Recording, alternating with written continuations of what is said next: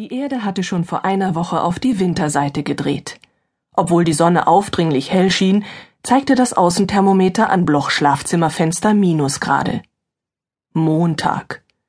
Unmöglich, sich innerhalb weniger Tage an die Zeitumstellung zu gewöhnen. Ständig hatte Bloch das Gefühl von Verspätung. Der Blick auf die Uhr belehrte ihn jedoch, dass bis zur Morgenbesprechung noch reichlich Zeit war. Bloch drückte den Schalter der Kaffeemaschine. Genau in diesem Moment ließ sich Churchill mit einem seltsam ziehenden Keuchen in der Kehle auf die Seite fallen und zuckte krampfhaft mit den Pfoten.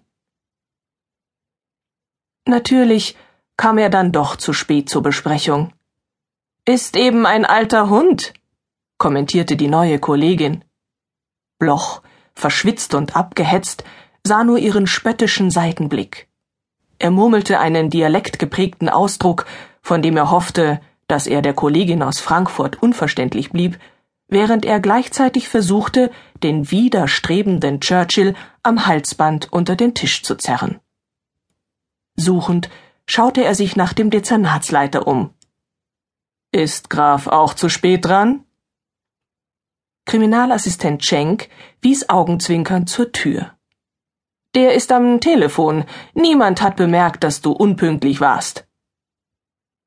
Die neue Kollegin schnippte anbiedernd mit den Fingern, um Churchills Aufmerksamkeit auf sich zu lenken. Vielleicht war es ja ein Asthmaanfall. Churchill hob sein stupfnasiges Mopsgesicht und bedachte sie mit einem völlig ausdruckslosen Blick aus blutgeederten, feuchten Halbkugeln. Bloch grinste, denn er wusste, dass dieses höfliche Desinteresse des Hundes ein gutes Zeichen war. Der Mops war wieder völlig hergestellt. Asthma, wiederholte er und achtete darauf, dass er ins Ungefähre sprach und knapp an der neuen Kollegin vorbeischaute. Ich wusste gar nicht, dass Hunde das auch bekommen können. Dafür, dass sie erst seit zwei Wochen im Team war, benahm sich die neue ganz schön forsch. Bloch beugte sich hinunter und tätschelte Churchills Nackenwülste.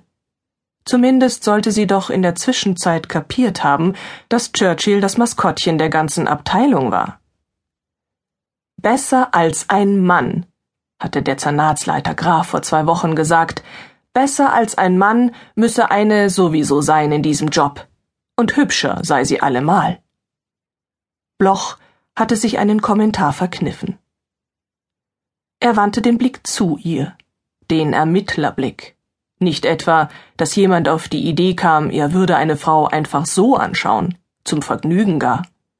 Das würde eher zu seinem Assistenten Cenk passen, dem athletisch schlanken Cenk, der dank seiner türkischen Abstammung immer eine attraktive Sommerbräune spazieren führte, auch mitten im Winter.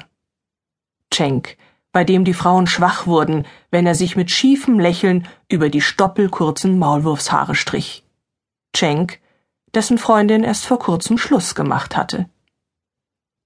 Was macht Graf eigentlich so lange am Telefon? Zierlich war sie die neue, zierlich, aber nicht zerbrechlich, eher sportlich.